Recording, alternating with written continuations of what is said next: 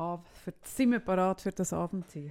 2020. Es liegt fast ein bisschen eine jungfräuliche Stimmung in der Luft. Also bei, Der erste?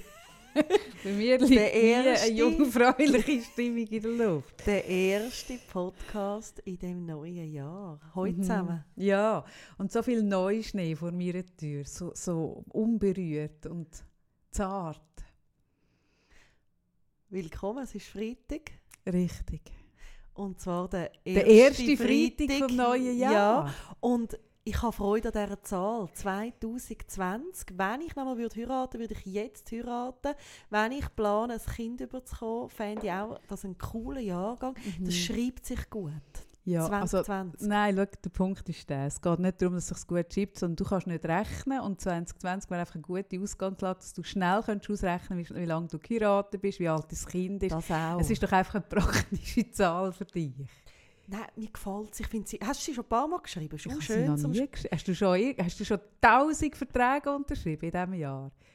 Tausende. Ja, Von Influencer. Influencer-Verträge. Hey, da laufen wirklich, da ist kaum, oder? Ist das neue Jahr, fängt das an? Kommen die Anfragen Kommen die rein? Anfragen? Ja, ich verstehe Nein, ich bin nur am Unterschreiben. Ja, ich verstehe es. Nein, ich natürlich, wo mehr als Privatperson durchs Leben geht, ähm, ich habe noch nie 2020 geschrieben. Ähm, ich werde ja eh wieder bis Mai werde ich 2019 schreiben, so wie ich das jedes Jahr mache. Ich habe Ja. das Gefühl, dieses Jahr passiert mir das nicht, weil es wirklich schön ist zum Schreiben. Okay, okay. Ja, du, ich sehe, du gehst schon Hast mit du- grossen, sentimentalen Gefühlen in das Jahr rein. Ja. Hast du einen schönen Jahresstart gehabt, Sarah? Mhm. Gibt es irgendwelche Geschichten, die wir wissen müssen Nein, aus äh, deiner Silvesternacht? Fazit, nein, mein Fazit, also ich habe ja Hast nicht, du ein wie, Fazit? ich habe ja nicht wie du, ähm, wo dann, du feierst ja immer so hart. Ja, ich, hart. ha- ich feiere immer sehr hart ab. Sehr genau. hart. Mhm. Für mich ist der Silvester wirklich ein Fest für Kinder. Nein, Ich merke, also ich merke wieso, ich könnte auch schlafen, ist auch, wäre auch okay, aber die Kinder haben so wahnsinnig Freude. Mhm. Und was herrlich war, wir haben äh, dieses Jahr ähm, das erste Mal mit dem James, sonst schauen wir mal ohne den James Dinner for One. Und der Mhm. James hat sich ja, ich meine, der hat sich nicht mehr eingekriegt Mhm. vor Lachen. Das ist, glaube ich, der Einzige, der das noch lustig findet. Herrlich. Nein, ich mag das auch so als Tradition. Okay. Und Hm. Wir haben alles gemacht. Hey, wir haben irgendwie äh, Wachs gegossen, Glückscreme. Ja, du ja neu, du ja nicht mehr Blei gießen, weil es giftig ist. Ah. Es sieht dann einfach aus wie, wie Blei. Mm. Aber es lässt sich schon nicht gleich geil gießen, muss man schon sagen. Es tut nicht so aber es gibt nicht die gleich schönen Formen wie mit dem Blei. Ja, bei Blei gibt es ja eigentlich immer Sperms. Es gibt immer, eigentlich alles sieht aus wie Sperma. Nein, Mal, es sind immer so, Nein. doch, doch, doch, Nein. doch. Äh, und bei Wachs, was haben wir dort so? Ja. Für Klümpen? Ich hatte dann jemanden, der mir geschrieben hat auf Insta, das sieht aus wie ein Schwan. Ah, so ein Zufall, ja, es war sicher ein gewesen. mhm. Hat es irgendwelche toten Schwängeschichten noch? Müssen wir irgendetwas wissen, bevor wir heute Nein, können es hat, starten kein, es hat keinen Schwan, also kein, kein Schwan gegeben zum Silvester. Ja, Nein, ich hatte einen guten Abend. Gehabt, aber unspektakulär, natürlich nicht so wie bei dir. nein, nicht so wie bei mir, so mit Koks und Nutten, wie, wie man das von mir gewöhnt Ja. ist. Genau. Ja, gut. Dann können wir starten. Ich nehme an, du kommst hier an und hast ein Thema dabei, so Ja. wie ich dich kenne. Ja, So enthusiastisch, wie du jetzt gerade vorhin rein, rein musst du ein Thema im Gepäck haben. Ich sehe dir das auch an. Wenn du schon so von langer Hand den ganzen Weg dir etwas überlegt hast, während ich da so wirklich ohne irgendwelche Absichten, Hintergedanken sitze, ich sehe dir immer an, wenn du ein Thema mitbringst. Ich kenne dich so gut, Fangs. So, erzähl. das ist ein bisschen beängstigend. Ja. Aber gell, Ja, stimmt, du hast ein ein Thema. Ich Thema. habe es gewusst. Nein, ich habe ein Thema und das ist, also hat auch Ah. mit Silvester zu tun, aber allgemein, wenn ich so zurückschaue auf ein Jahr auch Arbeiten in der Praxis, ähm, also zuerst mal so ein bisschen Richtung Silvester, wenn ich sage, ja, unspektakulär und wieso ich gleich damit zufrieden bin, ist, weil ich glaube auch wirklich äh, nicht hohe Ansprüche an den Abend stelle. Mhm. Und wenn ich so schaue, was ist etwas, was sich wie ein roter Faden so durch das letzte Jahr im Coaching, in meiner Arbeit gezogen hat, da gibt es ja immer mehrere Sachen. Natürlich der Selbstwert, gell, der Selbstwert. Nicht Ich, ich würde sagen, sagst. hauptsächlich der also nur der Selbstwert. Nur der Selbstwert. Nein, was ich beobachte, und das finde ich noch spannend, ist eben, dass ist völlig unabhängig, wo sich die Person bewegt, ob das irgendwie jemand ist, der wegen einem Business-Thema kommt oder eine Mutter, die irgendwie kleine Kinder daheim hat oder jemand, der irgendwie gerade etwas Schweres in der Familie sonst hat, ist das der Barometer, wo wir uns selber setzen an unseren Ansprüchen unglaublich hoch ist. Ist das ein Barometer oder würdest du von einem Parameter? Ein Parameter, ein Barometer. ein Barometer. Setzt du dir einen Barometer und sagst 34 Grad, Ja. nördlich. Ja. Gut. ja finde ich gut.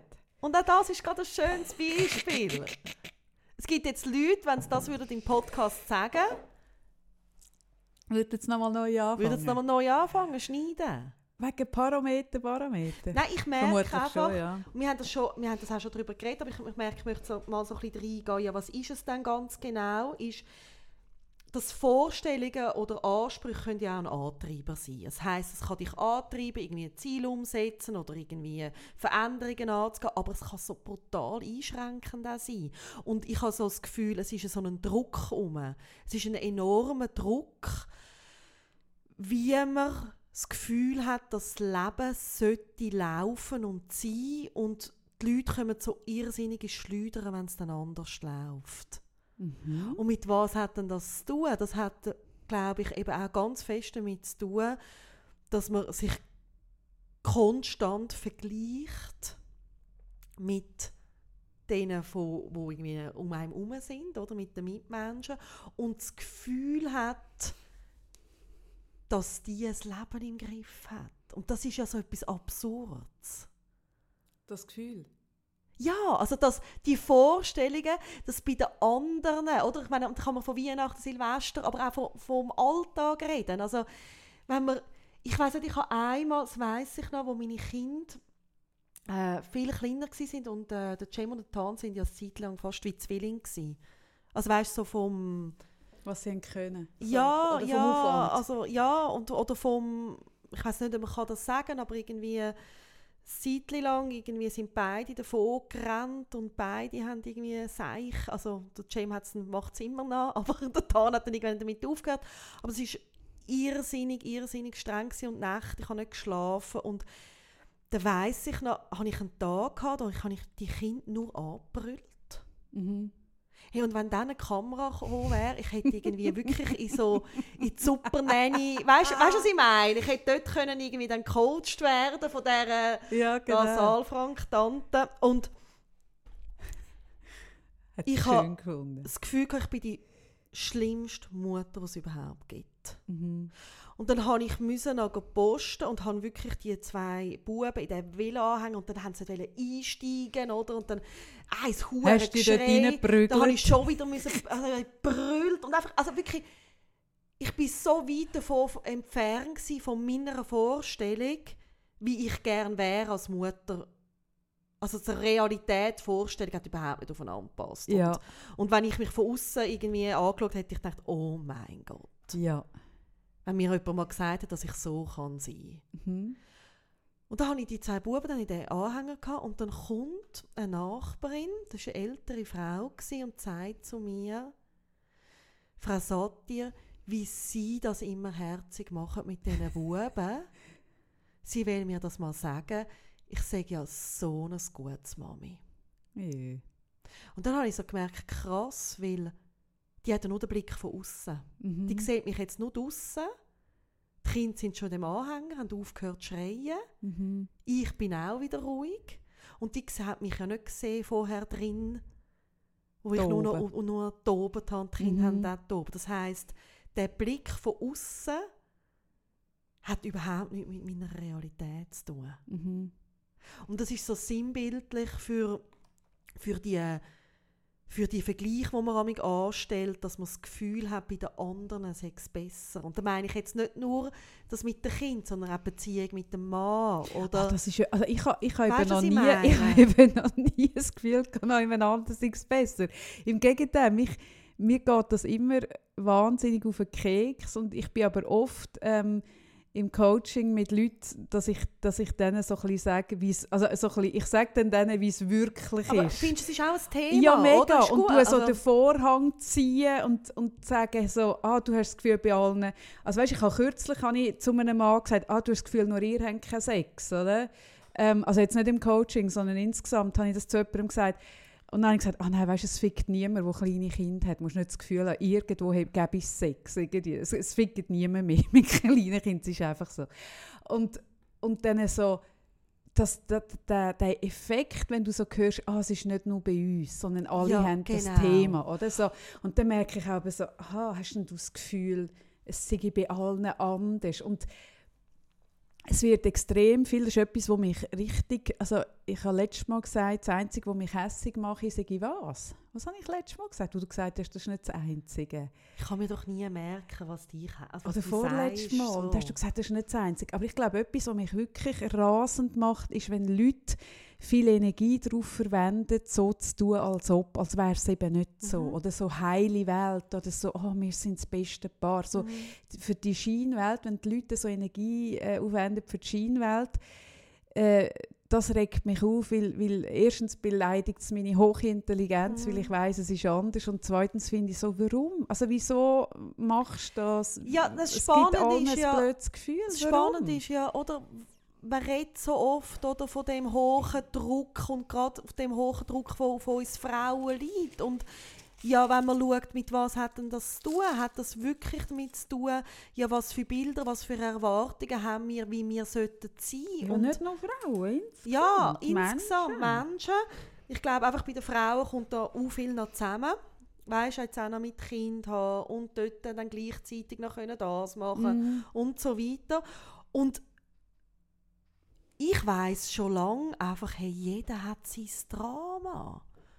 Weißt du? Also, und wenn manchmal, wenn im Coaching kommt jemand und sagt, also tut sich eigentlich schon entschuldigen dafür, dass er das Problem hat. Und wenn ich dann sage, ah ja, das geht vielen so, Mhm. das kenne ich gut, Mhm.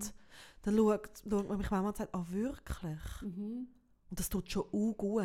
Ja, aber das war ja eine von der, von der Hauptaufgaben von mir ähm, noch im, im Blog, dass ich den Leuten, ich habe Schokischnurren, sorry, ähm, dass ich den Leuten das Gefühl habe gegeben, hey, du bist mit dem Thema nicht allein, sondern es Mhm. geht eigentlich allen so. Und, Genau. und allein das wirkt extrem, hört man nicht das, dass ich Ja, das hört man. Aber ich glaube, es tut noch gut, weil es Nein, ist ja so ein, ein sehr gut. so ein klebriges Mm-mm, Gefühl im mm. Rachen. Mama, ich glaube, es ist so wie ein Whisky, so eine. Whisky-Stimme. Ähm, allein Das ist eine schöne Vorstellung, ja? Mhm. Allein das Gefühl, dass man, dass man in guter Gesellschaft ist, dass man mit einem Thema nicht allein ist. Mhm. Und mich schockiert auch ein bisschen, ja, das schockiert ist vielleicht ein bisschen grosses Wort, aber erstaunen. Mich erstaunt auch, wie die Leute das Gefühl haben, ah, bei anderen ist es perfekt. Mhm. Also, und das Genau. haben wir letztes Mal an Weihnachten davon gehabt, ähm, aber man kann eigentlich jeden Tag im Leben nehmen, äh, so das Gefühl haben, bei anderen ist es gut. Und das finde ich halt schade. Ähm, ich glaube, wenn wir ehrlicher wären und aufrichtiger und mehr würden ähm, dazu stehen, wie es wirklich ist und da ein bisschen würden die Fassade fallen lassen, dann könnten wir alle sehr viel entspannter Mhm. leben. Aber das gibt einzelne Personen irgendwo Sicherheit und die geilen sich darauf auf, darauf an, auf, an, aufgeben, auf, äh, anderen das Gefühl zu geben, sie seien perfekt in irgendeiner Beziehung und andere haben es nicht im Griff. Das gibt gewissen Leuten gibt das etwas Mhm. und, und Und ich finde das so ein bisschen, befriedigt oh, mich langweilt das auch muss Aber es sagen. befriedigt eben auch ein Stück weit so eine Sehnsucht, wo eben auch so menschlich ist, dass ich glaube, so dass ah, es ist einfach glücklich, ah, es ist einfach zufrieden, ah, es ist einfach lustig oder, bezie oder einfach kurz gesagt, es ist schmerzfrei. Mhm.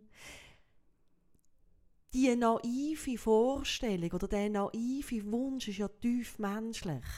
Mhm. dass etwas schmerzfrei ist. Und,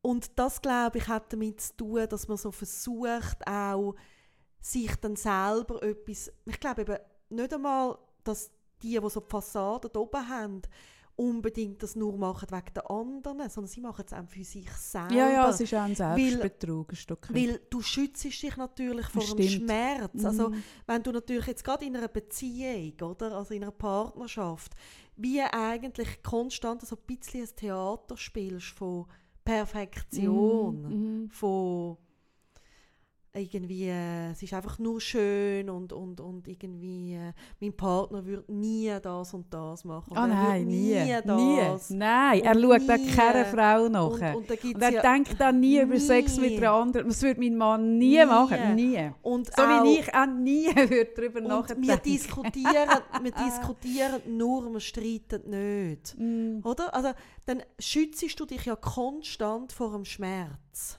mhm. Ja, ich glaube, das wird, das wird so zu einem. Ich glaube, das kann schon so eine eigene Dynamik Ja. annehmen, dass wenn du ähm, gegen aus, weißt, ich, ich, ich habe schon viele äh, Blogfragen dazu beantwortet. Ich habe viel, ich habe auch ein Video dazu gemacht auf Kaffee denkt laut über Bar, äh, wo kaum sind sie draussen so tun, als würden sie dreimal am Tag auf dem Küchentisch ficken. Oder? Also ich Mhm. finde das ein Phänomen. Wenn du unterwegs bist oder du hast einen Abend, ähm, wo du irgendwo eingeladen bist und es sind viele Pärchen, dann überbietet sich die so in schauspielerischer Leistung einander irgendwie so ein bisschen, also sie tun das so, als würden sie eigentlich wirklich konstant übereinander herfallen, aber du Mhm. weißt einfach so ein bisschen, du weißt, ah, der ist zwölf, die sind zwölf Jahre zusammen, ah, die ist ein kleiner, die so. Und einfach schon rein die Tatsache, also dass es bei niemandem nach zwölf Jahren, es, es fickt niemand nach zwölf Jahren noch vor und nach dem äh, äh, Nacht. Das ist in der Regel nicht so. Also einfach das zu wissen, oder? Dass, dass eigentlich alle die gleiche Entwicklung durchmachen, von, dass, dass die Anziehungskraft und dass es einfach von selber läuft, schwindet mit der Zeit. Das ist einfach, wir sind alle sitzen im gleichen Boot. Und wenn du aber dann dort bist und die Pärchen siehst, wie sich die so eben aneinander aufgeilen und tun. Und wenn du dort nicht dahinter siehst und weißt, hey, es geht allen gleich, dann bist du nachher schwer Mhm. depressiv. Aber so das Gefühl, wo du ka- kannst vermitteln, wenn du, wenn du das so gegen außen spielst und dann von außen die Bewunderung und dann Mhm. gibt das so eine Bestätigung Ja. und dann kannst du anfangen, das selber glauben. Ja, glaube und ich. ich glaube auch, weißt mit dem Kind, das ist etwas, was mir immer wieder begegnet, auch so in der Praxis, ist ja, ich meine, wenn so ein Baby auf die Welt kommt und irgendwie, also ein Baby ist ja zum Beispiel nicht hinterfotzig, oder? Also ich meine, es kommt ja kein Kind als Arschloch auf die Welt und, und gleichzeitig ist es ja so, dass dann zum Beispiel ein Neunjähriger sehr wohl kann hinterfotzig sein und auch wirklich, Entschuldigung, Zeug kann machen, was sehr berechnend ist und alles andere als sympathisch. Mhm.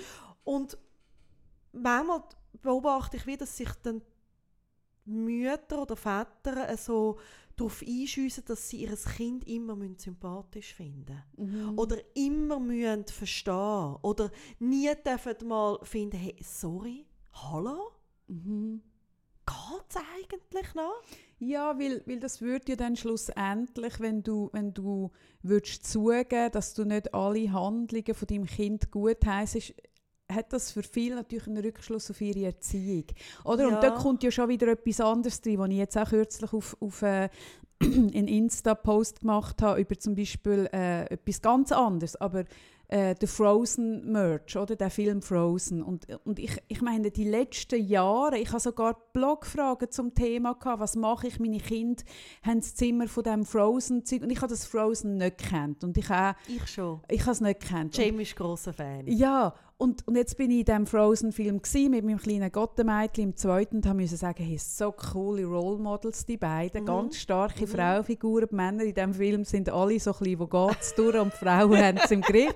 Habe ich hure cool gefunden, aber schon da, ähm, so, also, dass das viel verunsichert, dass ihre Kinder jetzt zum Beispiel in diesem Frozen-Zeug rumlaufen und sich dann schämen für die Kinder und dann dürfen die Kinder das nicht, weil was denken denn die anderen, ah, ich habe keinen Stil, weißt du, ein bisschen so. Und dann muss man so sich also so, man kann dann nicht einfach sagen, hey, ich finde das doof, aber mein Kind leitet das an. Und es hat ja mit mir nicht viel zu tun, weil mein Kind kann selber anlegen. Weißt du, in einem gewissen Alter, nicht mit Mhm. jährig zwei. sondern einfach sagen, hey, ich muss das auch nicht verstehen, sondern dann so, so das Gefühl haben, okay, wenn mein Kind jetzt mit dem Frozen-Zeug rumläuft, äh, spricht das dafür, dass ich einen schlechten Stil habe. Oder Mir ist das alles so es fremd. geht eben noch eins weiter, dass man das Gefühl hat, wenn mein Kind sich so benimmt und ich es nicht sympathisch finde, oder ich finde mein Kind in dem Moment ein Doppel, dann tue ich eigentlich einen Teil von mir. Oder? Das geht ja, also es ist Ja, nicht ja, eben, Erziehung, sondern genau. ein Teil von mir. Also man hat das Gefühl, das Kind ist wie ähm, eine Erweiterung eine von mir. Erweiterung von Mhm. mir. Und das ist ja Mhm. per se schon falsch. Das oder ist eine nicht. total ja. anmassend und gleichzeitig ist es auch wieder tief menschlich. Und ich glaube, genauso wie ich mich ab und zu total unsympathisch finde, völlig jenseits, und ich finde mich selber manchmal ein Arschloch, darf ich das auch von meinen Kindern. Mhm. Und das hat aber nichts damit zu tun, dass ich sie nicht liebe. Und das ist ein Mhm. Unterschied, das muss ich auch so ein Coaching auseinandernehmen für die Leute, dass es eben nicht ist, oder auch gerade wenn du mehr als ein Kind hast, dass du an gewissen Tagen eins einfach schlichtweg netter findest als das andere. Weil das andere verhaltet sich völlig jenseits. Ja. Und dass dann du nicht musst mit dir irgendwie hart ins Gericht und an deiner Liebe zweifeln. Weil Mhm. die Liebe oder jetzt die Liebe zum Kind hat nichts damit zu tun, wie du im Moment gerade dein Kind beurteilst. Weißt du, was ich meine? Ja, ich weiß mega, was du meinst, aber es hat doch damit zu tun, dass du, also es ist doch, es geht ein bisschen um ein Grundprinzip, auch in der Beziehung, dass du deinen Partner, deine Partnerin mal kannst ein Arschloch finden und sie aber trotzdem kannst lieben. Also ich, ich, Genau. und das ist etwas, was ich schon merke im Coaching, dass man das wie sehr verwechselt. Also wenn man Ja. jemanden gerne hat, muss man die Person immer gut finden. Genau. Und das, also ich merke so, das ist ein wahnsinnig hoher Anspruch. Ja, und das, oder, finde ich so ein Thema, das hast du jetzt mega irgendwie gerade treffend gesagt, weil ich merke, die Grundliebe, ich sage das meinen Kindern sehr oft, und ich sage das zum Beispiel am Cem, wo sich ja, also der Cem kann sich ja in einer Art und Weise daneben verhalten, wie ich mir das niemals hätte können vorstellen dass sich jemand kann Mhm, verha- klar. Und das sage ich, ich sage das ihm auch, egal wie du tust. Egal wie sau dumm du dich Mhm. verhaltest. Egal wie gewalttätig du kannst werden, egal wie, aus, wie fest du kannst ausrasten. Lieben tue ich dich immer. Ja, das sage ich Aber gut auch. heißen, Ja. was jetzt machst, tue ich nicht. Ja, aber das ist nicht das Gleiche. Und, und etwas, was mich rasend macht, ähm, wirklich rasend, ist, wenn Mütter, das sind meistens Mütter, ich höre es sehr selten von Vätern, ähm, wo sagen, wenn ein Kind etwas macht, was sie nicht gut finden, sagen sie, das macht mich traurig. Mhm. Hey Sarah, da gehe ich die Wände auf. Wenn, wenn das jemand bei mir im Coaching sagt, das macht mich traurig, wenn ich das höre, sage ich Stopp. Moment. Es kann dich hässig machen, ähm, aber traurig, Doch, das ich ist... finde, es kann auch Nein, etwas sorry. traurig machen. Hey, traurig ist, das ist eine emotionale Erpressung, das geht im Fall Ah, nicht. das kommt aber darauf an, Nein. was du. Entschuldigung, also, Nein. äh, jetzt gerade jetzt, wenn ich jetzt an Cem denke, gibt es Sachen, die mich echt traurig machen. Ja, aber nicht... Und das ist einfach nur authentisch und ehrlich, wenn man das in dem Moment auch sagt. ja, aber Weil ganz es- viel Manchmal macht es mich nicht traurig. hässlich, sondern es macht mich traurig. Ja, aber das traurig, das ist oft, wird das verwendet. Ich glaube, wir reden im Fall nicht vom gleichen Ja, ich glaube traurig. auch. Weil, also zum Beispiel, wenn ein Kind ein anderes irgendwie Schäufeli wegnimmt oder was weiß ich, oder, oder irgendetwas macht, was mir nicht gut heisst, kann sagen, es macht mich traurig. Hey Sarah? Nein, da kannst du sagen, es macht das andere Kind traurig, wenn Ja, es Schuhe nicht mehr genau, hat. genau. Ja. Und das traurig macht, das ist eine emotionale Erpressung. Und das ist ja dann eigentlich ein bisschen, wenn du Aber das wenn machst, machst du das echt Mami ist. traurig. Und das heisst ja dann ein bisschen, wenn es Mami traurig ist, hat sie dich nicht mehr so... Also weißt du, es ist ja ein bisschen das ja, dahinter. aber da, ich finde, das geht nicht. ja, aber das ist nur, wenn es nicht authentisch ist. Ja. Und ich glaube, weißt du, auf was ich eigentlich jetzt raus, ist ja, dass die bedingungslose Liebe, wo eben nicht geknüpft ist, ist an Verhalten, Mhm. die solltest du dir selber eben auch entgegenbringen. Mhm.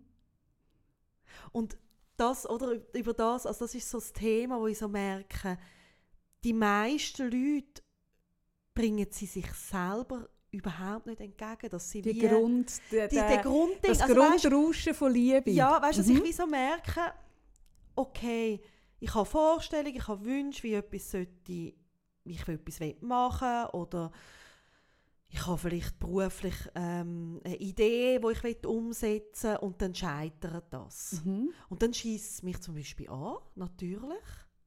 Aber wegen dem tue ich nicht mich als ganze Person gerade in Frage stellen. Mhm. Oder? Und das ist ja so, ich habe Ja, ich aber das mit kannst du, so weil du losgelöst, also du kannst dich loslösen von dem, was du machst. Und wir können unsere Kinder, also das ist noch spannend, dass du das Thema jetzt bringst. Ich habe das meinem Sohn auch schon gesagt. Ich habe gesagt, schau, du kannst, also du kannst noch so ein Seich machen und was weiß ich, gern habe ich dich immer und enttäuschen tust du mich nicht. Du kannst mich nicht in der Liebe in der kann ich Liebe nicht nicht, enttäuscht werden. In der Handlung schon. Ja. Also, dass ich finde, hey, du hast jetzt ein Zeichen gemacht oder irgendwie, wenn du merkst, du wirst angeschaut oder was weiß ich, das enttäuscht einem, oder?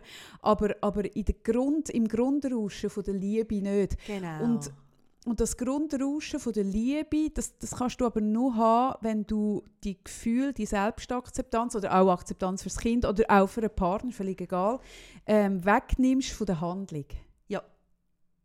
Und das können aber ganz viele Leute nicht, sondern das ist zusammengeknüpft. Also ich arbeite oft im, im Coaching daran, dass ich sage, okay, ähm, wenn wir dein Handeln wegnehmen, das, was du machst, das, was du kannst, wenn wir das mal wegnehmen, was bleibt denn genau? Mhm. Und dann bleibt oft in der Wahrnehmung der Leute nicht so viel. Ja, wie meinst du das, wenn Genau. ich nichts mehr mache? Und sage, ja, stell du dir vor, du bist mal irgendwie blockiert durch irgendetwas. Du bist irgendwie, ich, ich weiß doch auch nicht, hast alle Arme gebrochen, die du hast und kannst nichts machen und, und bist nur äh, abhängig oder weiss, irgendwas, oder? Was ist denn noch da an Selbstliebe und an Selbstakzeptanz? Wer bist du denn noch? Und das ist auch erschreckend für die Leute, zu spüren, ui, ja, wer bin ich denn noch? Was Mhm. bleibt denn noch übrig? Und was würdest du sagen, wenn jetzt merkst, du möchtest das wie irgendwie ein bisschen verändern, oder? Ich, ich merke so, ja, ich weiß, wie ich bei mir daran arbeite, also dass ich, oder es ist nicht so, dass ich das gar nicht kenne, dass ich ähm, reingehe in die Falle bei den anderen oder jetzt gerade auch so mit dem Alltag, mit dem Gym, habe ich das natürlich oft, dass ich sehe, ah ja, so können sie mit zwei gesunden Kindern, oder? Und so die Vorstellung, dann habe ja bei den anderen ist es irgendwie einfacher oder schöner oder, oder auch, dass ich an mich selber wie einen Anspruch habe, den ich nicht erfüllen kann. Und dann kenne ich das ja schon, dass ich dann auch einen Moment hure hart mit mir kann ins Gericht gehen Mhm. und dass ich enttäuscht bin von mir oder hässig auf mich oder manchmal ist es auch so eine schleichende Unzufriedenheit. Weißt du, dass ich so merke, ich habe eine Idee gehabt, die sich irgendwie nicht erf- erfüllt, also so ein bisschen wie so Mhm. ein bisschen eine innere Enttäuschung. Mhm. Und was ich dann mache, und ich frage mich so ein bisschen wie, oder ich weiß, wie schaffe ich mit den Leuten im Coaching dann dran, das ist ja wie ein anderer Rahmen, aber ich habe jetzt gedacht, so im Podcast würde ich es auch gerne mal anschauen, ja, was kann man dann machen, ist ja wie so zu spüren, habe ich meinen Anteil gegeben.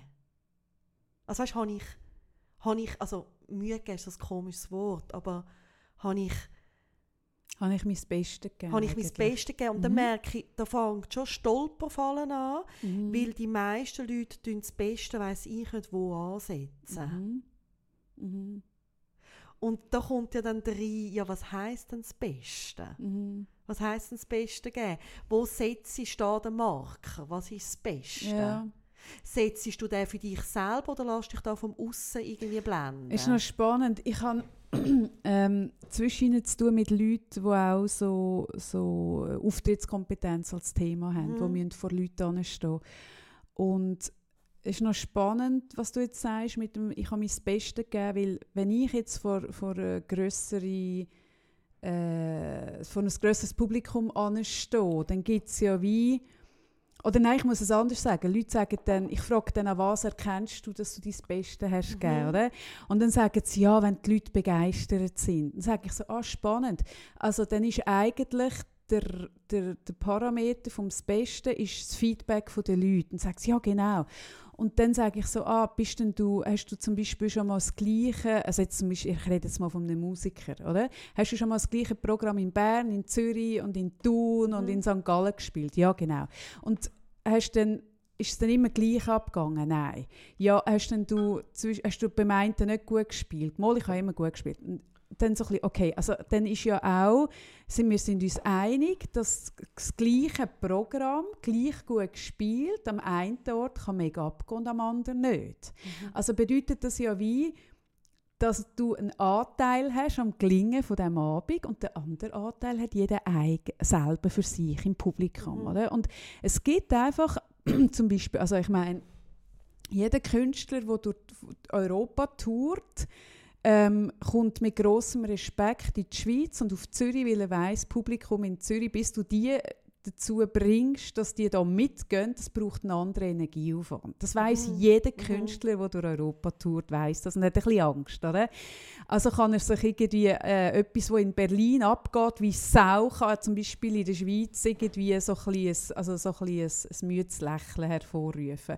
Und wenn du dann das nur auf dich beziehst und auf, weißt so, Mhm. und das probiere ich den Leuten auch ein bisschen mitzugeben, weil es, es hat schon Sachen gegeben, wo ich auf der Bühne gestanden bin und ich han, bin nachher weggelaufen und ich habe das Gefühl, gehabt, ich habe das Beste gegeben. Und, Mhm. und, und habe aber das zum Beispiel vom, vom Feedback her nicht so gespürt. Und da haben mir aber zum Beispiel Leute nachher geschrieben und gesagt, hey, das war super. Gewesen. Aber es, hat, es ist nicht abgegangen im Publikum, aber es hat viel ausgelöst oder so. Und, und wenn ich immer mein mein Wert und das, was ich mache, vom direkten Feedback abhängig mache, dann wird mir nicht gerecht, weil was weiß ich denn, was, was die Leute in einem Zustand sind. Also ich kann doch einfach nur, ich sage auch beim Coaching, ich kann einfach bis in die Mitte gehen, ich kann meine 50 Prozent Mhm. vom Weg zurücklegen und das Publikum oder mein Gegenüber oder wer auch immer muss die andere Hälfte zurücklegen. Und wir können uns in der Mitte treffen, Mhm. oder?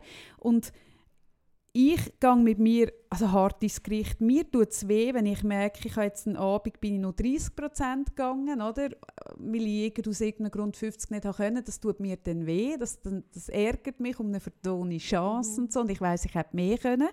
Aber wenn ich 50% gemacht habe und bei meinem Gegenüber passiert nichts, dann also merke ich so ein bisschen, ah ja, das ist ja nicht so mein Mhm. Problem. Mhm. Also weißt, auch wenn wir jetzt äh, im März auf die Bühne gehen, also ob der Abend ein gelingender wird oder nicht, ist nicht nur unser Ding, Mhm. sondern also das ist ein Teil sind wir und ein Teil sind die, die dort hocken. Es ist ja spa spannend, weil das hat ganz viel mit dem Bewusstsein von der Gemeinschaft zu tun, dass jeder, wir jeder, also jeder von uns ist ja ein, ein Teil von etwas Größerem Ja. Ganzem. Und genauso, oder, wie ich dir da total zustimme, ob das jetzt auch, wir haben ja zum Beispiel beide auch, wenn du bei uns ins Coaching kommst, eine Vereinbarung, die du unterschreibst, wo auch drin steht, hey, auch ein Coaching-Prozess ist sehr stark auch abhängig von der Person, wo wie er, sich einbringen, oder was, Ja. oder? Aber das Genau. ist zum Beispiel der Grund, ähm, warum ich, wenn jemand mir schreibt, er will einiges mal kommen, Mhm. merke ich, auf das habe ich keine Lust, weil das ist mir zu viel Energieaufwand für einiges. Ich, ich will mit jemandem, und ich sage nicht, du musst x-mal kommen, aber wenn jemand von Anfang an weiss, hey, ich will einiges kommen, dann ist für mich so ein bisschen, ja, in dem Einisch ist die Erwartung dann so groß. ich muss weiss nicht, was liefern in dem Einisch. Es ist so, und dann merke ich, ah nein, das, habe ich, das Gut, will kommt ich auch nicht. darauf an, wie es framest. Ja, aber ich, ich Oder? für mich habe auf das nicht so Lust, weil ich wie merke, hey, damit etwas kann entstehen musst du dich ein bisschen einlassen. Mhm. Und wenn du von Anfang an sagst, ich komme einig, dann ist das so eine, also weißt du, was willst du? Also da bin ich recht so klar, ja, ja, oder? ich, ich habe so wirklich die Haltung, dass ich da die Verantwortung wirklich den Leuten übergebe, im Wissen darum, dass es für gewisse Menschen manchmal wirklich kann einfach schon eine Hilfe sein wenn sie einmal kommen und hören, hey, das ist ein Problem, das ganz viele andere auch haben. ja, das ist richtig, genau. Und das relativiert, das ist, äh, das ist irgendwie, und dann stehst du noch jemand anders. Und das ist auch etwas, was ich auch immer wieder mal höre, oder nach einer ersten Sitzung. Aber ich glaube, so dass, also, was ich, oder ich habe so spannend gefunden mit der Bühne, oder mit den Leuten. Und genauso ist es ja so, dass es immer wieder vorkommt, dass jemand in einer schwierigen Beziehung ist und ins Coaching kommt. Und oft kommen in ein Einzelcoaching, wie zum Beispiel der Partner nicht bereit ist, in eine Paartherapie zu gehen, oder? Mhm. Und dann ist ja wie so das Erste, wo man sagt, ja gut, okay, sind wir uns wie einig darüber, er ist jetzt zum Beispiel nicht da. Also du bist da, es geht um Mhm. dich Mhm. und um deinen Prozess und natürlich beeinflusst dein Prozess auch seinen Prozess. ja, genau. Aber das hat Grenzen. Und da bringe ich oft das Beispiel, es ist so ein äh, bekanntes Beispiel aus der Paartherapie, dass wenn ein Paar irgendwie beide werden gefragt, ja, wie viel bist du bereit für deine Beziehung zu geben und es ist irgendein Paar, das möchte, dass es wieder gut kommt, dass die Beziehung läuft, dann sagen beide, 100 Prozent, oder? Und dann stellst du dich mal auf im Raum, oder? Und laufst aufeinander zu, die 100 Prozent. Also ich, es ist jetzt noch schwierig, das so in Worte zu fassen. Ich müsste es zeichnen. Mhm. Laufst aneinander vorbei. Mhm. Ja, das gibt doch das schöne Lied. Von wem ist das schon wieder? Vom, vom äh, vom Konstantin Wecker mit, mit dem Herz, mhm. mit dem verschenkten Herz. Äh, wenn, wenn man das Herz verschenkt, oder? Und dann hat man ja selber keins mehr. Und dann mhm. muss der andere einem Seins geben. Und, also, weißt dann so wird es kompliziert. Dann wird es kompliziert, oder? Also behaltet man doch gescheiter das Herz bei sich, mhm. weißt so.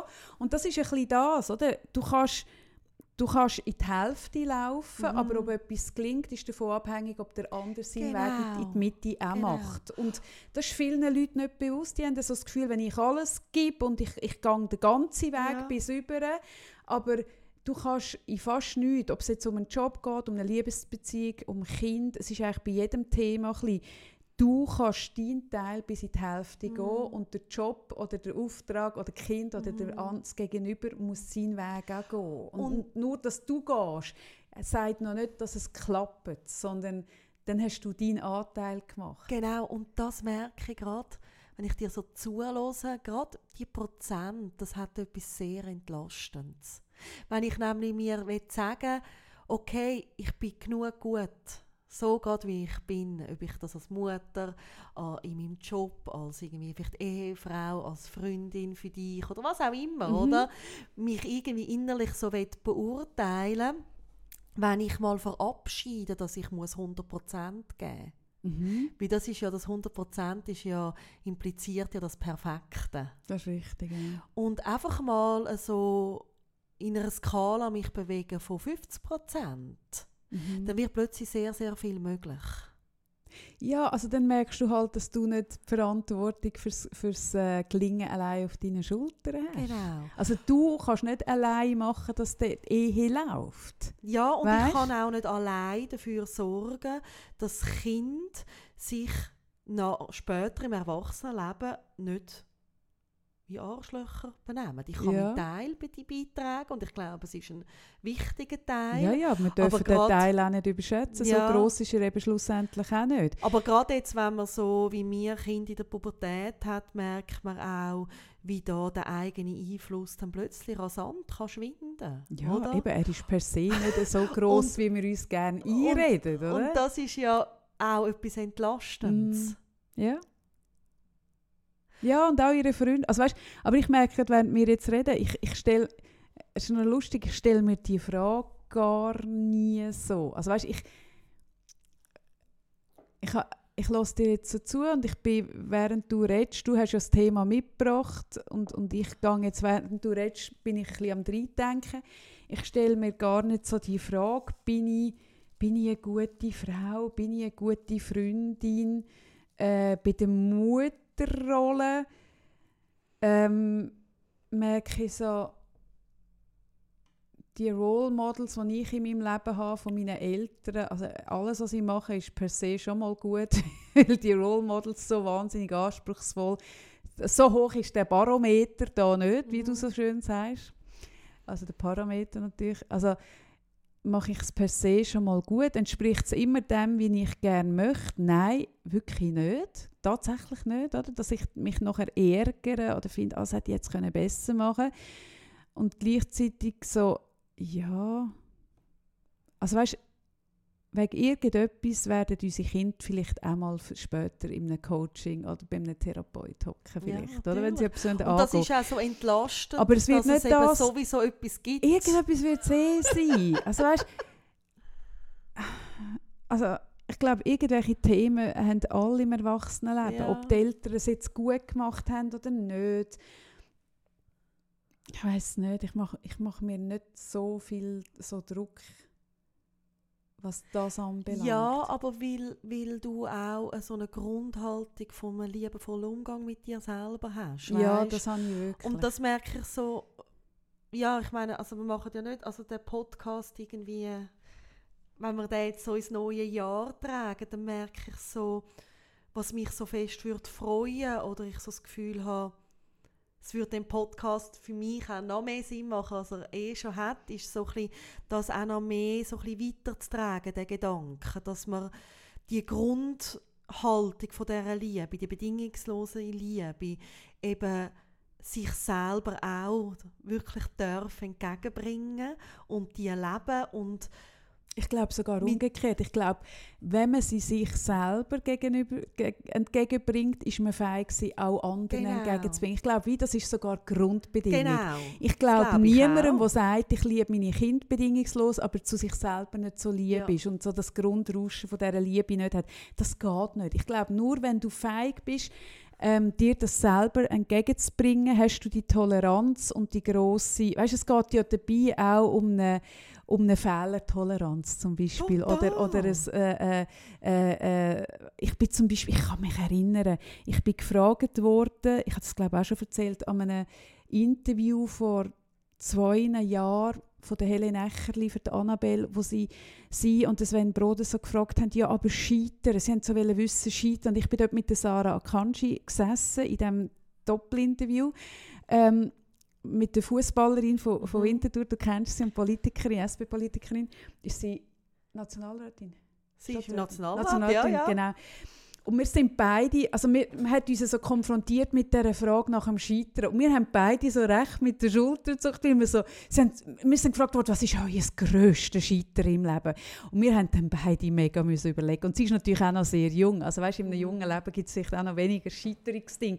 Aber wir haben beide so müssen sagen, ich habe wirklich oh lang gesucht und dachte, was, ist, bin ich geschieden? Habe ich gedacht, habe ich gesagt, ja, vielleicht, dass, dass ich geschieden bin, zwei, ist das geschieden? Dann habe ich so gemerkt, ja, nein, also ich habe ja ein, ein wirklich gutes Verhältnis mit dem Vater von meinem Kind. Also sogar, ich bin mega stolz, wie, wie mir uns das gelungen ist, die Beziehung weiter irgendwie zu pflegen und einen guten Draht zu haben. Also ich würde es als Scheitern empfinden, wenn man das nicht geschafft aber, hat. Aber weißt, ich habe nichts... Aber ich habe so weißt, gemerkt, was, ich was ist denn Scheitern? Ich aber kann nichts aber, sagen. Aber was ist denn überhaupt, also scheitere ich, ich würde sagen, ich scheitere pro Tag wahrscheinlich mehr als 100 Mal, aber ich frame scheitern Ja, ich habe so gemerkt, ich habe nichts, was ich kann sagen und ich habe so viel schon ja. Fehlentscheidungen im ja, Leben also getroffen. Ich merke so. Aber als sie mich gefragt haben, ja, aber scheitern ist mir nichts. Ich habe gemerkt, hey, alles, was ich gemacht habe bis jetzt, ich, für mich hat nichts Ding von Scheitern. Aber wie wie es so geframed ja, ist. Natürlich. Aber wenn es anders framest, würdest du Hast sagen, du so viel, eben, dann ist, dann ist eine Scheidung ist per se ein Scheitern und ich, für mich ist es Scheitern, wenn man, wenn man es nicht schafft, eine Scheidung und mit Kind anständig umzugehen und über, mit der, äh, über das Kind muss schlecht über den Vater, dann bist du gescheitert für mich, wenn du es nicht schaffst, einen anständigen Umgang zu finden, obwohl es gegenüber, und jetzt komme ich wieder, auch seine 50% macht. Wenn nur du anständig bist und dein Gegenüber nicht, also dann ist es auch wieder nicht ein Scheitern, wenn es dir gelingt, sondern äh, wenn es dir nicht gelingt. Also es ist wirklich so, ich merke, ich habe einen, einen grosszügigen Umgang mit mir, wenn ich das Gefühl habe, hey, ich habe das gemacht, was ich können. Ich habe nicht einmal das Beste, sondern einfach, ich habe das genau. gemacht. Ich glaube, das ist meine Formulierung. Ich habe das gemacht, was, was ich in diesem Moment habe können. Ja, und das habe ich auch. Und ich würde sagen, äh, von außen würde man wahrscheinlich sagen, ja, es ist hundertmal, tausendmal gescheitert und ich merke, für mich ist eigentlich nichts das Scheitern, weil es ist eigentlich immer etwas, wo ich denke, das funktioniert und dann funktioniert es nicht mhm. und dann mache ich daraus etwas anderes und das Lernen in dem nicht funktionieren ist enorm. Also das ist eh viel grösser. Das weißt? ist ja enorm. Also das ist etwas, was ich, was ich noch schön finde an der Schule von meinem Sohn. Da gibt es so den Grundsatz. Und weißt, das ist noch schwierig, wenn du das mit Teenies machst. Sie sagen dann immer so, und es tönt dann so, Fehler sind deine besten Freunde. Nimm sie, schau sie an und schau, was du mit ihnen machen kannst. Und, und wenn dann das die Kinder so wiederholen, weißt, die nehmen das natürlich so ein bisschen, also ja, Weißt so, wenn du das so sagst. Aber der Satz per se ist, pers also ja, und die Haltung ist, ist völlig richtige, weil entwickeln tun wir uns in den Fehlern, lernen tun wir in den Fehlern. Und eben im Scheitern und in den Sachen, die nicht, ja, in den Sachen, die nicht funktionieren. Ja. Weil, weil also ein kleines Beispiel, da, da unsere technischen Pannen und all das, oder? In diesen Sachen haben wir nachher müssen schauen, was haben wir anders gemacht als sonst, was haben wir falsch gemacht, was haben wir nicht berücksichtigt und durch das sind wir jetzt ein bisschen weiter und wissen so ein bisschen, auf was wir schauen müssen und das bedeutet nicht, dass es uns nicht wieder passiert, aber dort haben wir ein, bisschen ein paar Sachen gelernt und wenn alles reibungslos ja. läuft, ist der Lerneffekt ja. gleich null. Und darum irgendwie schaue ich auch zum Beispiel zurück auf 2019 jetzt und finde, es war ein gutes Jahr. Gewesen. Hey, und nein, schmerzfrei ist es absolut Nein, nicht. ist es nicht. Gottfried Stutz überhaupt wirklich nicht. nicht. Aber äh, wow, was habe ich gelernt. Ja. Ja. Ich, ich kann eh, also ich finde halt das Lernen, ich habe das glaube auch schon gesagt, dass das äh, für viele geframed ist noch von der Schule und eben auch sehr leistungsbezogen Mhm. ist, oder?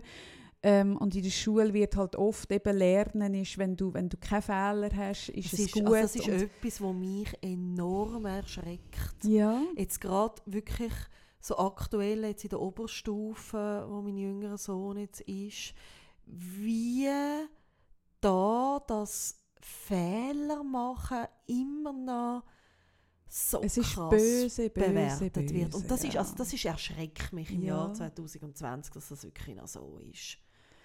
Und ja, da hast du das Glück, oder, dass dein Sohn eine andere Schule hat. Ja, da hat, da, hat- das ist wirklich ein, das ist eine tolle Schule ähm, mit, mit, einem bisschen an, mit einer anderen Herangehensweise. Der Schulleiter und Besitzer hat da eine andere Philosophie und das drückt sich durch und das ist mega schön. ja.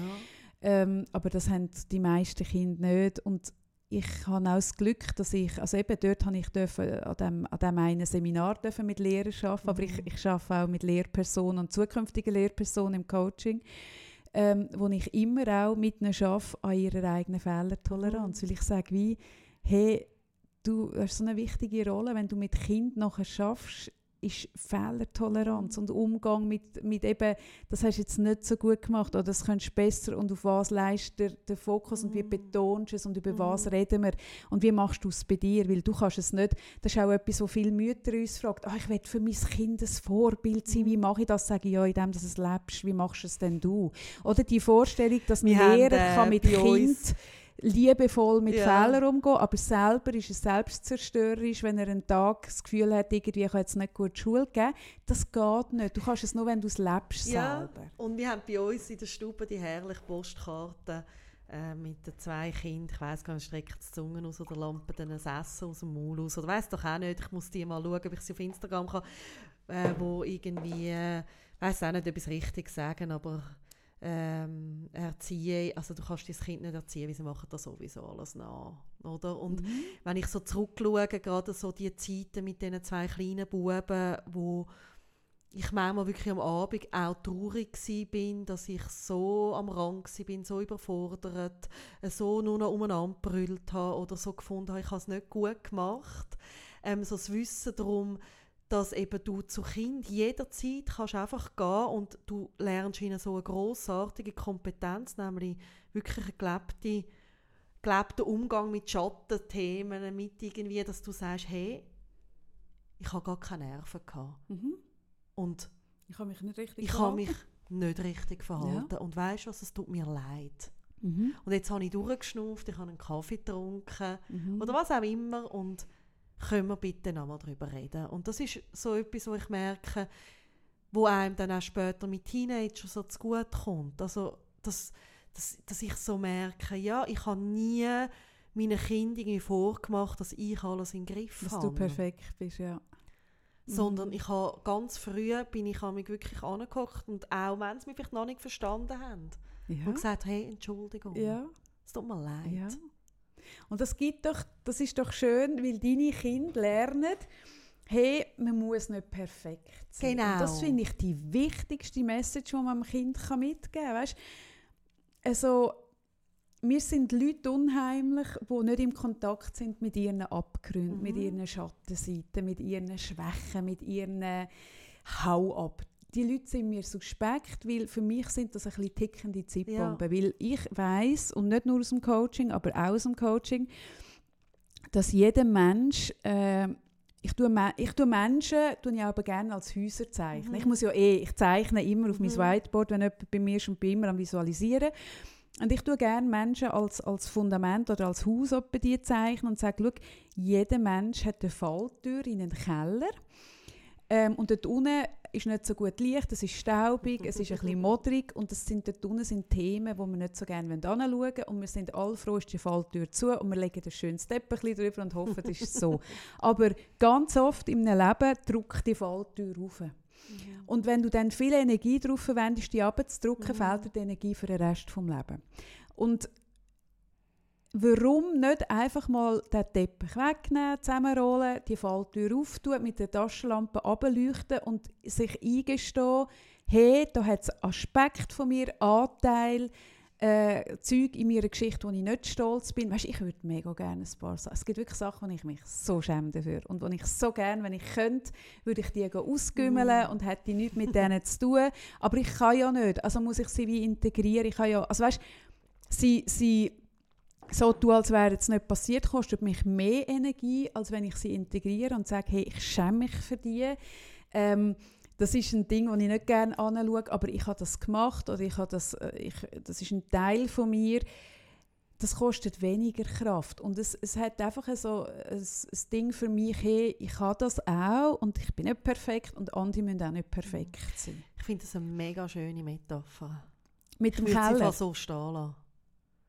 Ich finde find jetzt gerade die Metapher, die du da zeichnest, mit dem eben nicht perfekt, eben nicht 100%, mit dem Keller, mit dem, dass man das Licht einmal anlöschen in dem Keller und einmal eben den Teppich lupfen und aufmachen und reinschauen. Würde das stehen lassen. Ich habe gestern, ich merke gerade so... Das heisst, ich darf nie mehr etwas jetzt sagen? Doch, natürlich. Aha. Nein, ich finde es einfach gerade so perfekt. Gut. So 100%. Oh. Nein. Ich bin gestern ähm, ins Kino. Was bist du schauen? Und ich bin schauen, äh, Or Norm auf Französisch, irgendwie alles außergewöhnlich auf Deutsch. Und Aha, das ist ja. ein Film, wo ich ganz bewusst jetzt lange nicht bin schauen. Du bist nicht Spoiler, ich wollte nicht Nein, ich tue nicht Spoiler, aber ich will kurz darüber reden, weil das Thema, also weil ich gerade so merke, es ist mir vorhin nicht bewusst gewesen, was es auch mit dem Thema zu tun hat. Ähm, ich bin sogar eingeladen an Premiere und bin nicht gegangen aus Selbstschutz, weil ich ähm, gewusst habe, dass, ich, äh, dass mir der Film mega wird zusetzen, das vom emotional. Autist, es geht um äh, zwei äh, Männer in Paris, wo äh, beide sich ähm, mit irrsinnig großem Engagement und ganz viel Leidenschaft um äh, mehrheitlich Autismus, also Betroffene vom Autismus-Spektrum, wo durch alle Maschen vom System fallen, weil es nämlich, und da kommen wir ein bisschen auf die Kellertür, ähm, nämlich das Verhalten zeigen, wo in Hollywood und auch sonst, wenn man über das Thema Autismus redet, eben nicht gezeigt wird, nämlich das brutal selbst- und fremdgefördernde, aggressive Verhalten von äh, Kopf an die Wand mhm. hauen oder jemandem die Haare alle ausreißen oder ähm, zuschlagen. Also wirklich, wo so aggressiv sind, dass sie keine Institution haben mhm. Und die gumpen in die Systemlücke. Und es ist krass, es ist eine wahre Geschichte, es ist aus dem Jahr 2017. Also ich meine, es ist noch nicht lange her. Ah, wirklich? Hä? Ist also es eine wahre jetzt, Begebenheit? Ja, ah, es ist jetzt. Da kann auch ich es schauen. Ähm, es ist, findet jetzt statt, mhm.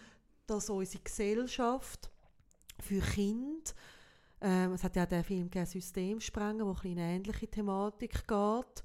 Und ich merke so als Mutter ähm, von einem Kind, wo so Verhaltensweisen zeigen, ist es extrem entlastend, dass es endlich mal ein bisschen mehr an die Öffentlichkeit kommt, mhm. weil es ist nämlich auch eine Kellertür, die zugehebt wird. Mhm. Man will sich nicht mit dem enormen Gewaltpotenzial beschäftigen, wo eben Menschen mit einer geistigen Behinderung oder mit Autismus auch können zeigen können. Ja.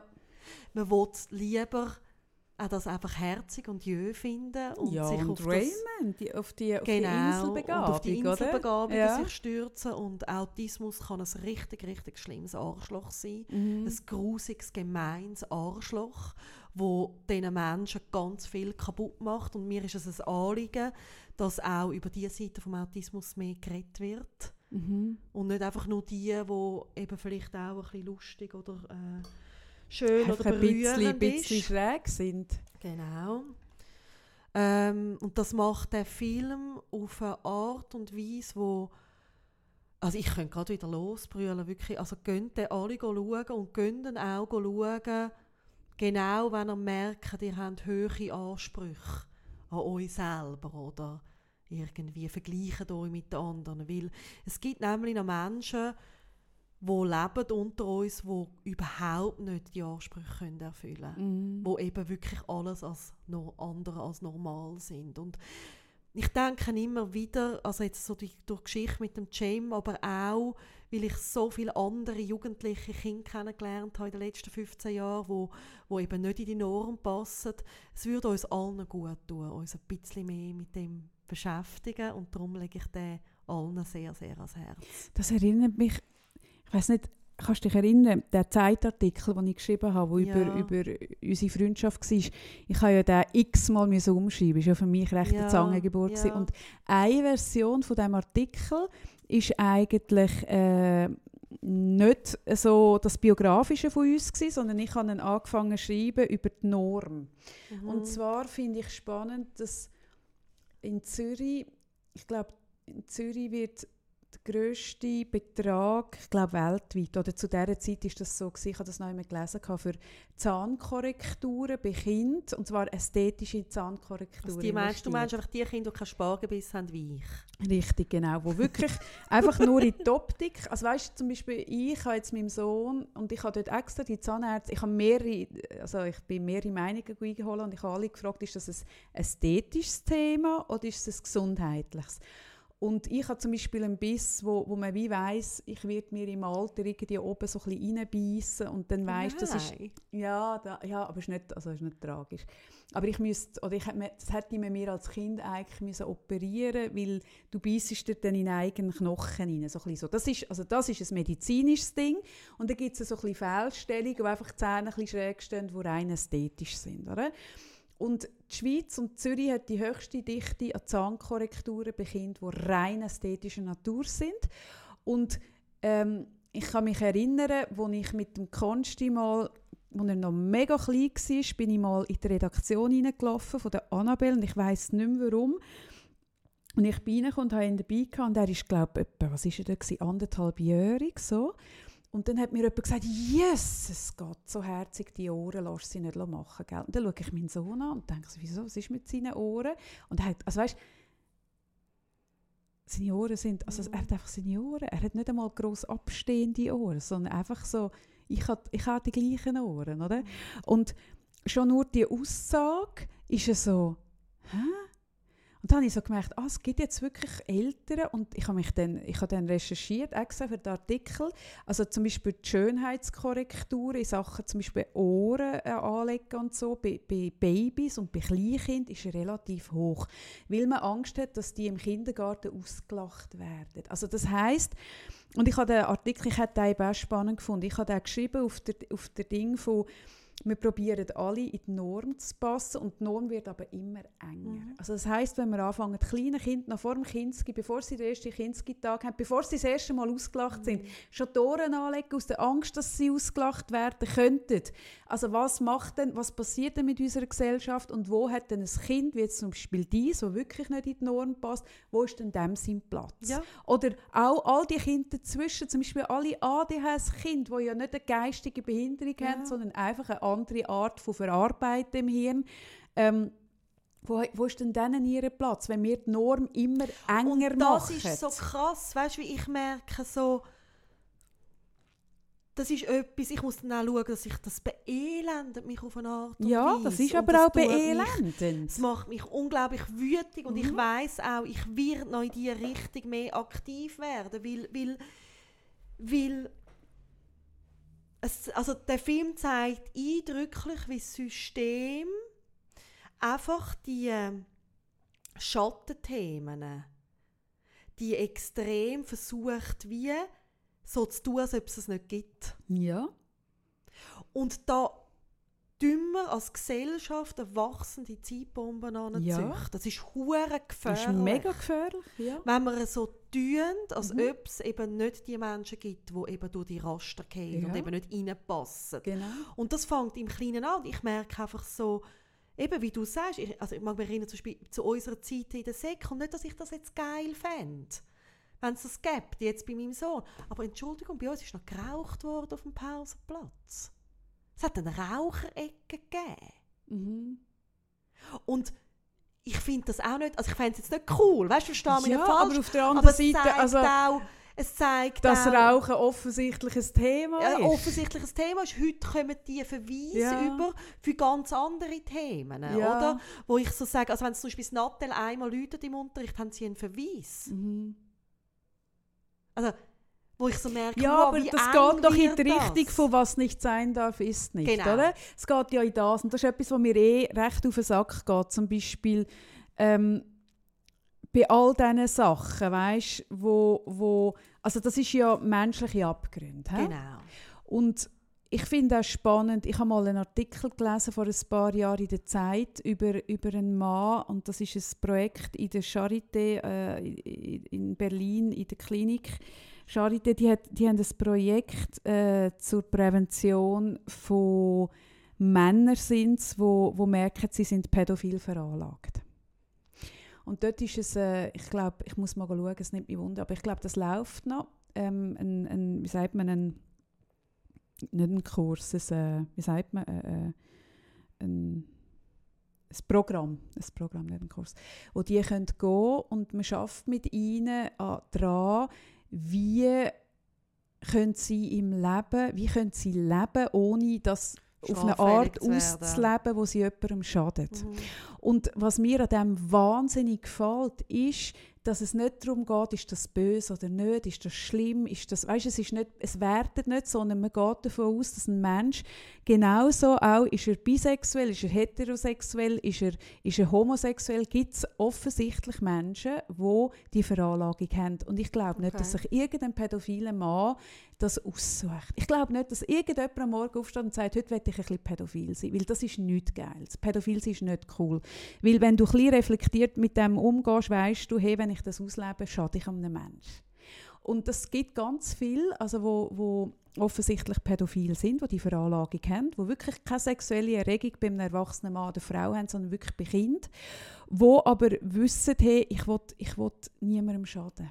Und dann könnt ihr in das Programm gehen und dann lernen die dort mit dem umgehen. Und ich finde schon allein, dass es einen Rahmen gibt, wo du kannst hingehen als Mensch mit dieser Veranlagung, wo du nicht geächtet wirst, sondern wo man dir sagt, hey, wir finden es schön, bist du da, dass du willst daran arbeiten Mhm. dass du niemandem schadest und zusammen an dem arbeiten. Ich finde das schon, weil das ist, es ist ja einfach eine gewisse Anzahl, ein Prozentsatz von Menschen, die mit, dem, wo, wo mit dem gesegnet sind, im negativen Sinn, oder, oder wo das in die Wiege gelegt bekommen, oder wo, heute ist man auch nicht ganz sicher, man hat herausgefunden, also ich, mich interessiert das tatsächlich, dass viele von den Pädophilen äh, selber sexuell sind missbraucht worden und darum, dass wie ein Fehl äh, eine Fehlverlinkung im Hirn gibt. Aber es ist einfach eine Tatsache, dass es die Menschen gibt. Und jetzt können wir entweder so tun, als gibt es sie nicht und sie böse finden und mit ihnen nichts zu tun haben und sie an den Rand von der Gesellschaft drücken und an den Rand von einem Ort, so wie man mit Flüchtlingen umgeht, wir bauen Flüchtlingsheim bauen, an den Rand von der Ort.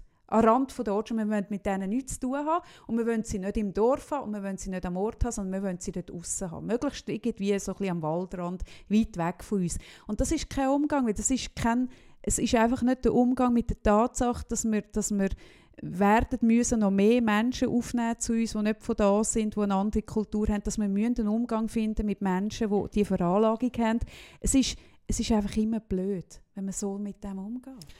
Es ist eben letztendlich auch der beste Schutz. Oder? Also, äh, ob jetzt das jetzt irgendwie etwas, also Schutz, also ich finde es noch, also muss man kurz, also das Pädophile und, und Flüchtlingsheim gleichsetzen, weiß nicht, ob das jetzt bei mich gerade aufgeht, aber ich glaube, wie... Ich tue ja nicht die Pädophilen mit den Flüchtlingen, sondern ich tue den Umgang Ja, tue ja, ich genau, vergleichen. genau. Den Umgang Und- mit und ihnen, nämlich man ja- will nichts mit Und ich glaube immer dann, wenn man anschaut an ein Thema, ich meine zum Beispiel auch, es ist auch zum Beispiel das Thema, dass es Babyklappen gibt. Mhm. Dass man anschaut, okay, es gibt Mütter, die ihre Kinder wollen loswerden Ja. Und entweder ignoriere ich das oder ich mache eine Hast du die. Kommentare gelesen kürzlich? Ja, auch schlimm. Und, Und das ist auch, oder? Es darf nicht sein, dass man in den ersten zwei Wochen in einer so einer Überforderung ist, persönlich, dass man das Kind einfach in eine Babyklappe geben Genau. Das darf nicht sein. Und das, das merke ich, das ist einfach nicht, es, es, es entspricht nicht der Realität. genau. Und, und wir tun uns alle keinen Gefallen, wenn wir so einen unglaublich hohen Anspruch an eben Moralvorstellungen oder an Vorstellungen, wie man sollte sein oder wie die anderen sollten sein, äh, wir müssen anschauen, oder? Und irgendwie einen Umgang, dann kannst du einen Umgang damit lernen, Ja. oder? Ja. eine Akzeptanz, weil ich weiß noch, wo mein Sohn ist klein war, der hat, der hat ja irgendwie recht spät Zähne bekommen und ist ja mit dem Essen nicht glücklich gewesen. und also es war ja ein Rechtsdrama gewesen. Und das hat mich ja wirklich recht an den Rand gebracht, weil er wahnsinnig an Gewicht verloren hat und es hat mich wirklich massiv gestresst, ich hatte Angst gehabt. Und zu dem Zeitpunkt, wo das war, wo ich in diesem Trouble war, ich, ich bin dort auf der Suche nach jemandem, der mir wirklich richtig hilft, das Thema anzugehen. Und zwar nicht nur eine Mütterberatung, wo ich geschwind angehe, weil immer, wenn ich dort war, hat das Kind wie auf Knopfdruck das Spray gegessen, als wäre nichts gewesen, oder? Und daheim nicht. Also weißt, ich bin dort am Rand. Und, und zum gleichen Zeitpunkt, weiss ich noch, hat in, in Dietiken eine junge Frau mit äh, Migrationshintergrund äh, und die junge Partner von ihr haben das Kind, ich glaube, zu Tod geschüttelt, wenn es mir recht ist. Oder zumindest geschüttelt, ich bin nicht sicher, aber ich meinte zu Tod geschüttelt. Und dann ist eine riesige Lawine von Entrüstung und Empörung und, und äh, mit dem Finger hat man auf die gezeigt.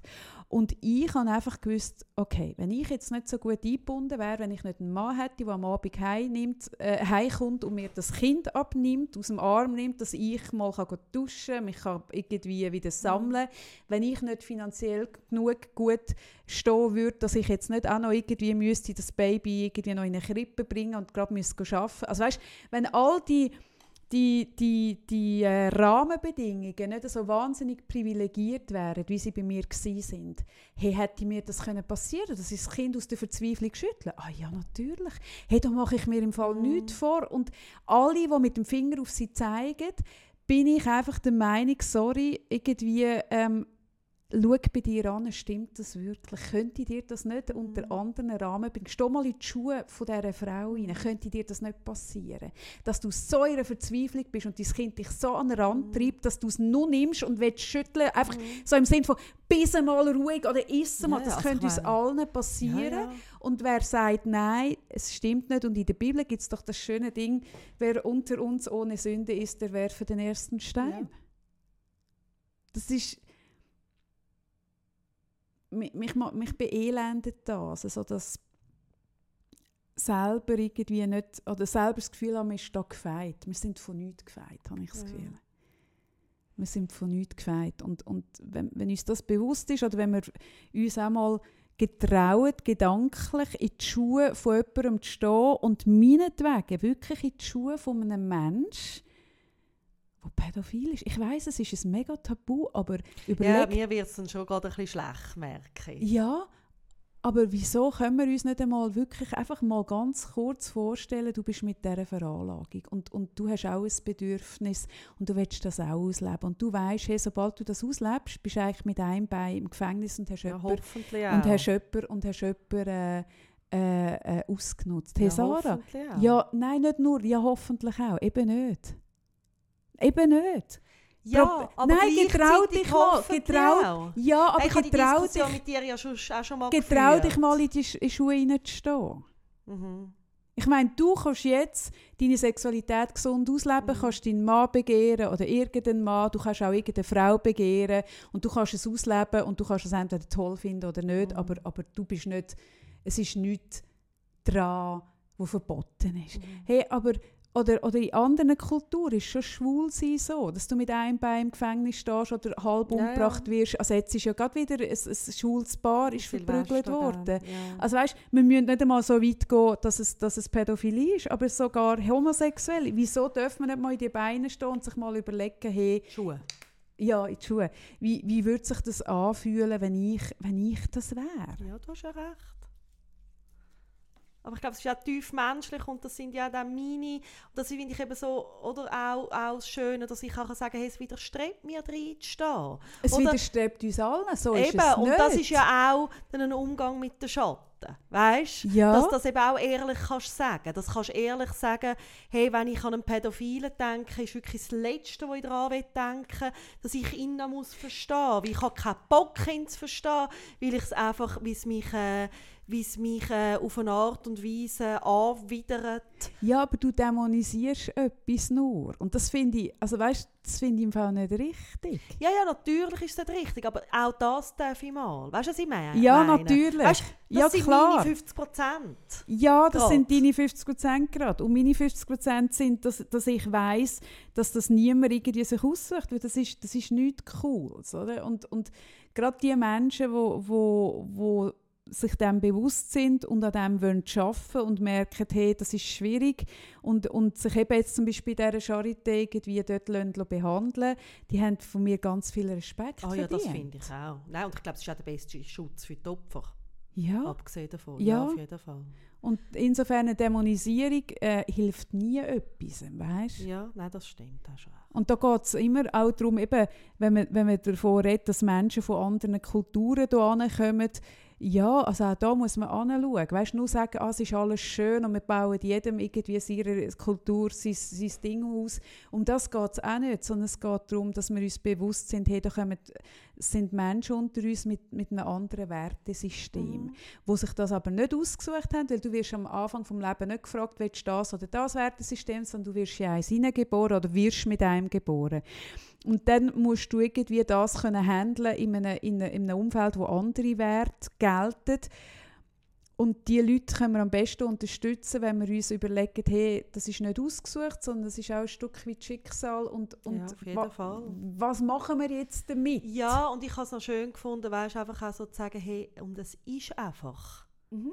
Es ist, dass man sich es anders Mhm. wünschen Das ist Ah, schön und gut, auch, genau, das oder? würde ich mir auch wünschen. Aber es ist, und ich glaube, wir müssen anschauen, was ist und ob das jetzt bei uns, eben bei uns selber ist oder sonst mit einem Thema. Ich glaube, ja, das wünsche ich mir jetzt für 2020, dass man mehr so ein bisschen annimmt, was ist und anschaut mit dem, was ist und einen Umgang damit hat. ja. Ich habe langsam Hunger, liebe Kaffee. Nein, nein, du willst einfach, dass ich nicht mehr bei Pädophilie Nein, ich habe wirklich ein bisschen Hunger. Ich muss Mhm. aufs WC. Ich will gleich noch ein bisschen fragen, haben wir noch Kategorien? Wir haben nämlich unsere Kategorien ein bisschen vernachlässigt. Das stimmt. Was haben wir für eine gehabt? Wir hatten das Höch und Tief der Woche. Wir hatten äh, den Sex natürlich, den Sex. Der Sex, genau, der Sex.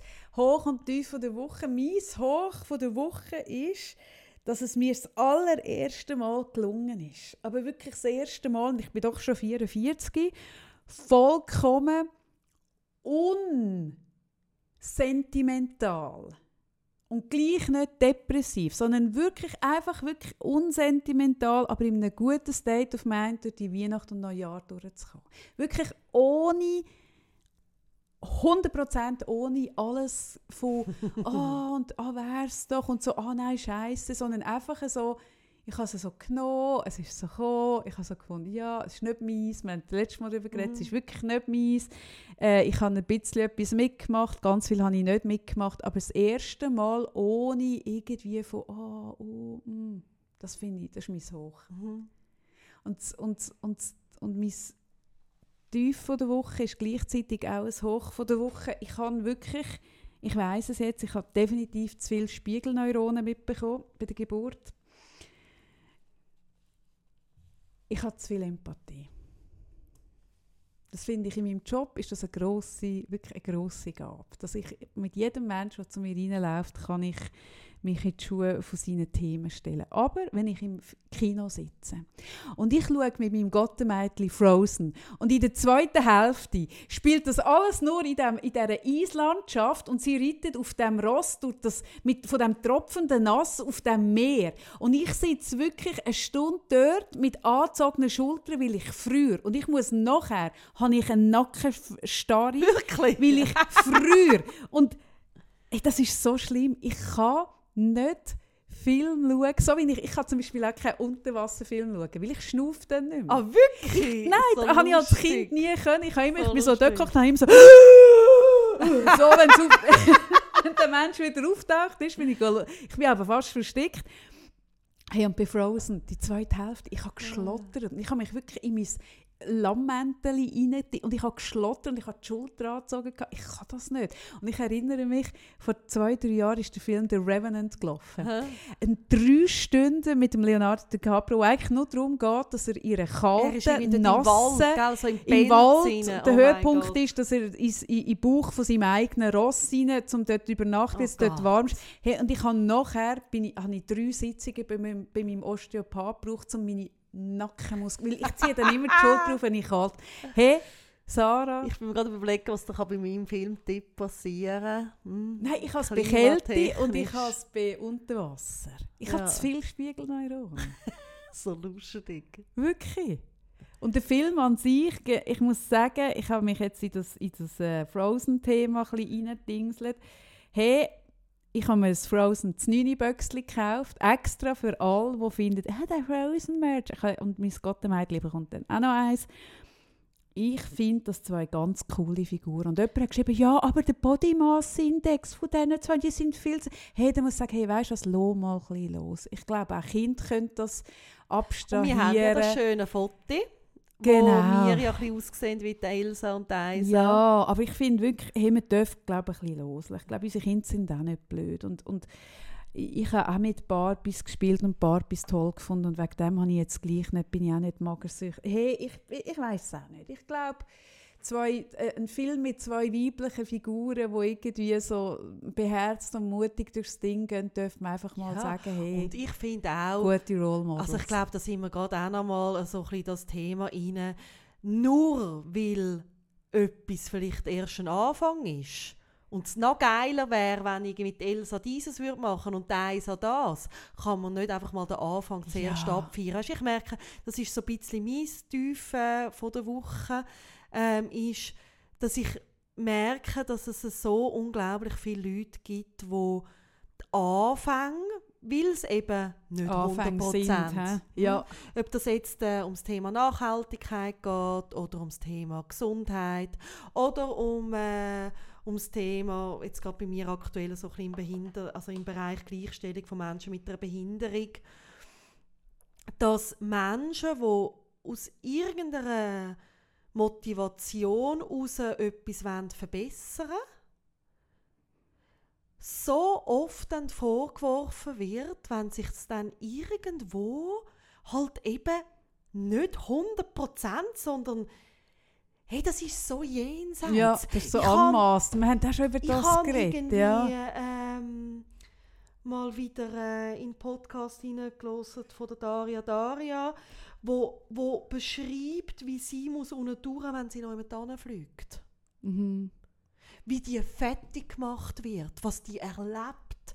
Und, und, und ich habe irgendwie so im, im, im Umfeld, irgendwie in der Nachbarschaft so auch den Spruch gehört, ja, ähm, irgendwie, ähm, ja, dann darfst du jetzt auch keinen Vulkan ablassen, wenn du für Nachhaltigkeit bist. Dann merke ich so, hey, irgendwo auch da, es wird so, eben, man darf die Elsa und die Isa nicht gut finden, weil es wäre noch cooler, wenn irgendwie vielleicht Isa schwarz wäre und Elsa irgendwie 100 Kilo. Ja, klar wäre das auch cool, wenn es das auch mal gäbe. Mhm. Aber es ist wenigstens mal ein Anfang. Mm. Und äh, so das, auch da habe ich so das Gefühl, es hat mit viel mit Ansprüchen und Vorstellungen Hat zu es tun. nicht auch damit zu tun, über das müssen wir im Fall auch mal reden, ja, komm, über haben wir, hat es nicht auch damit zu tun, also jetzt gerade was du sagst mit dem, mit dem Vulkanablauf, hat es nicht damit zu tun, dass wir auch müssen damit leben mit unserer eigenen Widersprüchlichkeit? Das meine ich, ja. Und dass wir ganz viele Leute das Gefühl haben, eben, man, sei, also man könne ohne Widersprüche durchs Leben kommen. ja. Und dass man aber immer wieder daran scheitert, dass man eben, ich habe mal einen schönen Artikel geschrieben, ich suche den mal raus, ähm, dass man gleichzeitig kann für Frauenrecht sein und aber auf, auf Pornos abwichsen, wo eine Frau demütigt ja, wird, genau. oder? So etwas, wo man, wo man auch das Gefühl hat, ui, nein, das kann gar nicht gehen, Ja, und oder? das ist genau das Thema. Und ich Mhm. will noch mehr. Ich habe auch, äh, auch sehr empfehlenswert äh, der Zeit-Podcast «Alles gesagt», äh, das, das Interview mit der Lena. Mhm. wo absolut für mich so eine äh, Person ist, die ich nicht wirklich kenne, wo auch wenn ich sie so anschaue auf Instagram nicht wirklich verstehe, was sie macht und gleichzeitig dann, wenn sie so ein bisschen hinter die Fassade äh, lässt blicken, was sie erzählt, sehr, sehr spannend, wo auch über das redet, dass sie nicht Lust hat, ähm, der dem zu entsprechen, was man da von Immer ihr Role Model erwartet. sein, immer? Role Model Mhm. sein für etwas. Ja. Spannend. Ähm, das ist so ein mein Tief. Es hat mich wirklich auch also, ähm, aufgeregt aus verschiedenen so Bereichen. Also ja, nähere Leute und weitere Leute. Und mein Höch ist es ähnliches wie bei dir. Mir ist es gelungen, wir hatten irgendwie zwei Wochen jetzt Ferien gehabt.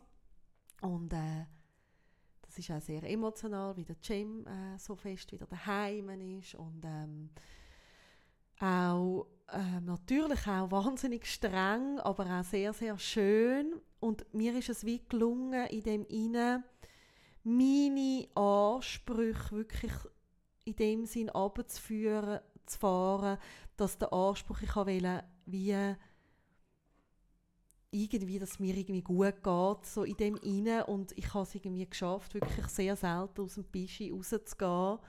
Ich bin wirklich so ein bisschen in meiner Weihnachtsbubble zu bleiben und das hat uns sehr gut getan.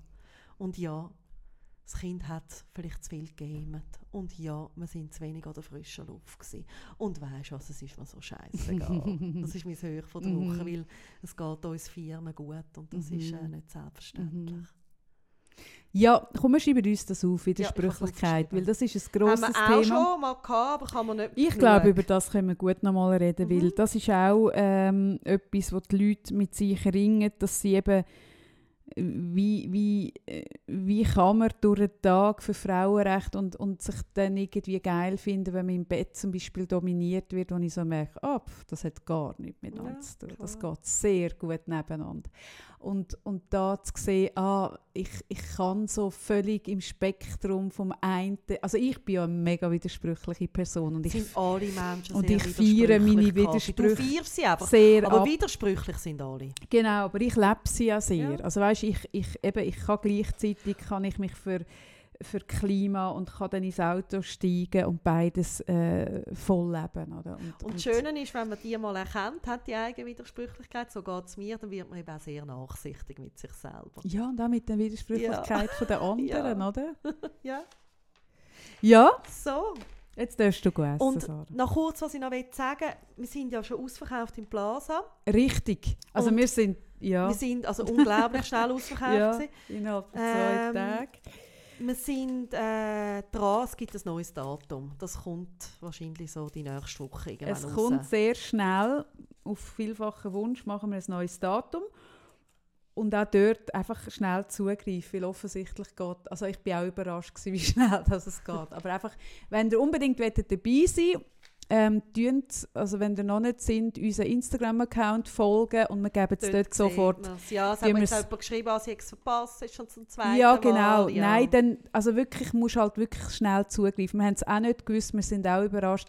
Und vielleicht äh, ist das beim zweiten Mal. Also, also wenn unbedingt willst, dabei sein dann greif doch einfach schnell Und wir freuen uns extrem fest auf euch. Und wir freuen uns auch extrem fest auf ein neues Jahr mit euch. Hey, Ja, sehr. mega schön, dass ihr Mhm. da sind und dass ihr uns zuhört. Und wir sind auch jetzt in den letzten zwei Wochen eben ein bisschen, äh, haben wir auch ein bisschen Ferien gemacht, sind auch nicht auf Insta gleich aktiv gewesen. Jetzt sind wir wieder da, oder? Ja, aber ich finde auch das, das also darf weißt, gut sein. Ja, eben.